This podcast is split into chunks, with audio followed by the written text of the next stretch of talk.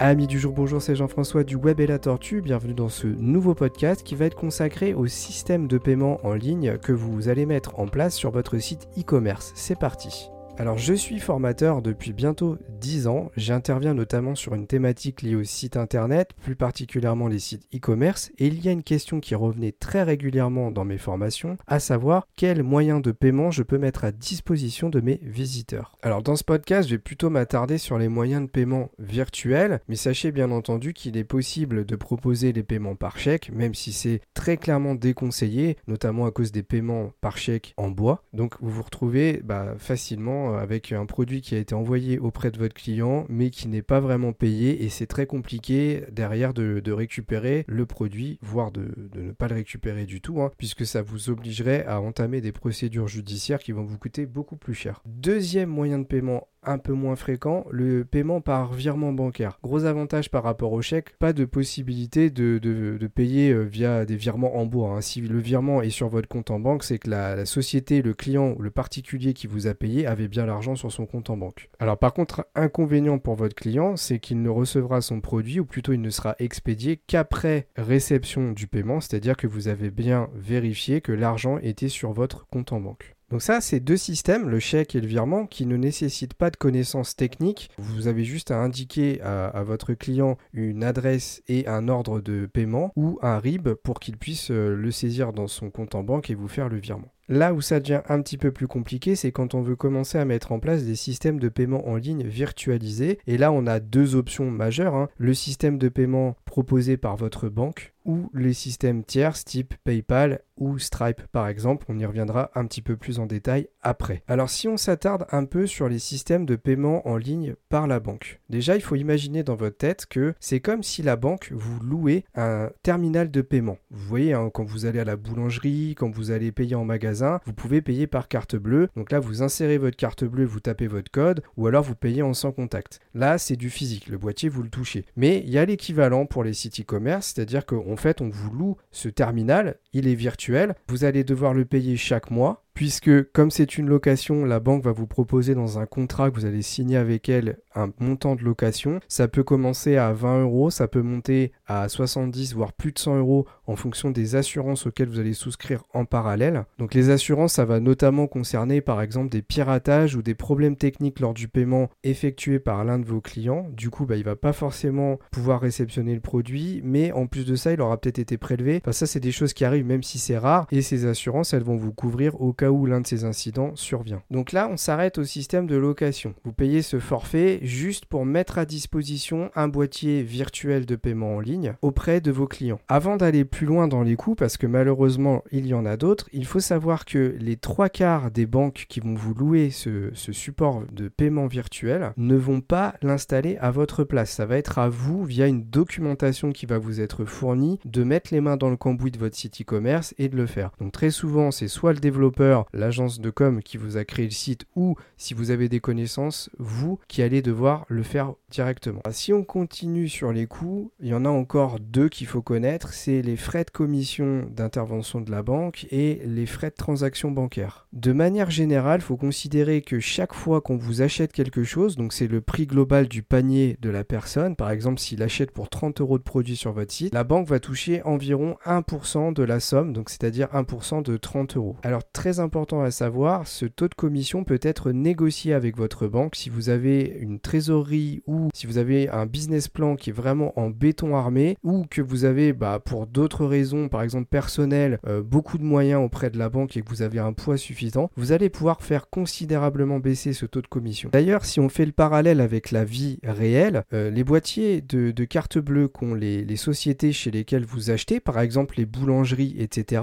vous pouvez savoir qu'elles ont négocié parce que souvent ça joue sur le montant minimum d'achat possible avec la carte bleue. Hein, vous avez certainement déjà vu des boulangeries, vous pouvez acheter par exemple euh, avec votre carte bleue à partir de 15 euros. Mais il y en a d'autres, euh, si euh, vous allez dedans, vous pourrez acheter dès 5 euros. Bah, c'est parce qu'en fait elles ont eu une négociation avec la banque qui a permis de faire diminuer le taux de commission et donc leur permettent d'accepter des paiements par carte bleue à des montants plus faibles. Alors bien sûr, l'exemple que je vous donne depuis tout à l'heure ne prend pas en compte le sans contact, puisque le sans contact, très souvent, vous pouvez l'accepter dès la première centime. Donc si je récapitule, pour l'utilisation d'un boîtier virtuel par la banque, vous allez payer donc les frais de location, et les frais de commission qui sont négociables auprès de votre banque. Les prix vont varier en fonction des banques, mais en moyenne, sachez que c'est moins d'un pour cent et que pour la plupart du temps, ce sera à vous ou votre développeur d'installer par vous-même ce boîtier virtuel. Alors il y a quand même un avantage majeur à connaître quand on met en place ce type de paiement en ligne, c'est l'image sécuritaire que vous allez donner auprès de vos acheteurs. Tout simplement parce que en France, les systèmes de paiement carte bleue sont dans l'esprit des personnes quelque chose d'ultra sécurisé et qui est bien plus sécurisé d'ailleurs dans leur tête hein, que PayPal ou Stripe. Alors, il faut quand même savoir une chose concernant PayPal et Stripe et puis les autres systèmes de paiement autres que la banque, c'est que au final, la sécurité entre les deux est équivalente, contrairement à ce qu'on pense en France, où malheureusement, d'un point de vue image de ces logiciels, notre image est erronée. Il faut savoir que quand PayPal est sorti, ils ont eu pendant les premières années de leur existence beaucoup de problèmes de piratage. Et cette image de piratage, malheureusement, et de manque de sécurité leur colle à la peau depuis maintenant très très très longtemps. C'est pour cela que si vous faites une étude rapide autour de vous dans votre entourage et que vous posez la question de si vous arrivez sur un site e-commerce, est-ce que vous préférez payer par un système banque ou par un PayPal Eh bien, en général, la majorité va vous dire qu'ils préfèrent payer par un système banque. En tout cas, c'est à chaque fois le résultat que j'ai pour ma part quand j'anime une formation. Passons maintenant au système de paiement PayPal, Stripe, etc. Il faut savoir que le principal avantage de ces systèmes, c'est que vous ne payez pas de location pour le boîtier virtuel. Et oui, l'outil vous est mis à disposition gratuitement. Un autre avantage, c'est la simplicité d'installation. Alors attention, je ne dis pas que c'est enfantin et qu'il ne faut pas quelques connaissances techniques pour pouvoir les installer. Néanmoins, il y a énormément d'outils de création de contenu qui sont prévus pour accueillir PayPal, Stripe et les autres facilement via ce qu'on appelle des plugins, c'est-à-dire des petits logiciels qui sont déjà tout prêts, qui vont venir juste s'installer en quelques clics sur le CMS que vous allez utiliser. Alors CMS Content Management System, ce sont les outils de création de sites. Je vous en donne quelques-uns. WordPress, Jimdo, Wix, Shopify, PrestaShop, Joomla et j'en oublie plein. Sachant que si je résume, ce sont des outils qui vous permettent de concevoir des sites sans savoir coder. Bien pour la majorité de ces CMS, justement, les outils PayPal et Stripe ont prévu des plugins tout prêts que vous allez juste avoir à installer pour euh, faire fonctionner l'outil. Alors quels sont les inconvénients de ces outils? Je dirais qu'il y en a deux qui sont majoritaires. Le premier, c'est le taux de commission. Et oui, comme vous ne payez pas de location, bien ces outils vont quelque part devoir se rattraper sur la commission qu'ils vont percevoir à chaque vente que vous allez faire. Donc si je reprends mon exemple de 30 euros de panier acheté par l'un de vos clients, eh bien en moyenne ces outils vont prendre 3% contre en général moins de 1% chez les banques. Mais alors, si on remet ça dans le sens inverse, le gros avantage, c'est que certes cette commission est beaucoup plus élevée, mais vous ne payez que si vous vendez. Alors que pour l'autre système, le système banque, vous allez quoi qu'il arrive payer la location de votre boîtier. Donc si on ramène ça sur une année, en général, eh bien vous verrez que les systèmes de paiement banque vous coûteront plus cher que des systèmes type PayPal ou Stripe. Deuxième inconvénient, l'image sécuritaire qui malheureusement étant erronée en France pourra faire potentiellement peur à des acheteurs et ça les fera peut-être revenir en arrière, voire carrément annuler leur achat, c'est-à-dire ne pas valider leur panier s'ils voient qu'ils ne peuvent payer que par ces systèmes. Maintenant c'est quand même tellement plus facile d'utiliser ces systèmes, notamment quand on lance une activité, puisqu'on n'a pas forcément une trésorerie énorme et on peut peut-être pas se permettre de payer dès le départ système banque parce qu'on ne pourra pas euh, mettre l'argent pour louer le boîtier. En plus de cela, je ne l'ai pas précisé, mais il faut bien comprendre que la banque va étudier votre demande pour le boîtier banque, c'est-à-dire qu'elle n'est pas obligée de l'accepter. Si par exemple votre business plan n'est pas crédible, eh bien la banque ne voudra peut-être pas vous suivre, ne vous louera donc pas ce boîtier et vous n'aurez pas d'autre choix que de passer par un système PayPal ou Stripe pour pouvoir commencer à mettre en place votre site. Si on revient sur les derniers systèmes de paiement évoqués, PayPal et Stripe, il faut savoir que en général, ces sociétés vont toujours défendre l'acheteur. C'est-à-dire que si vous avez un litige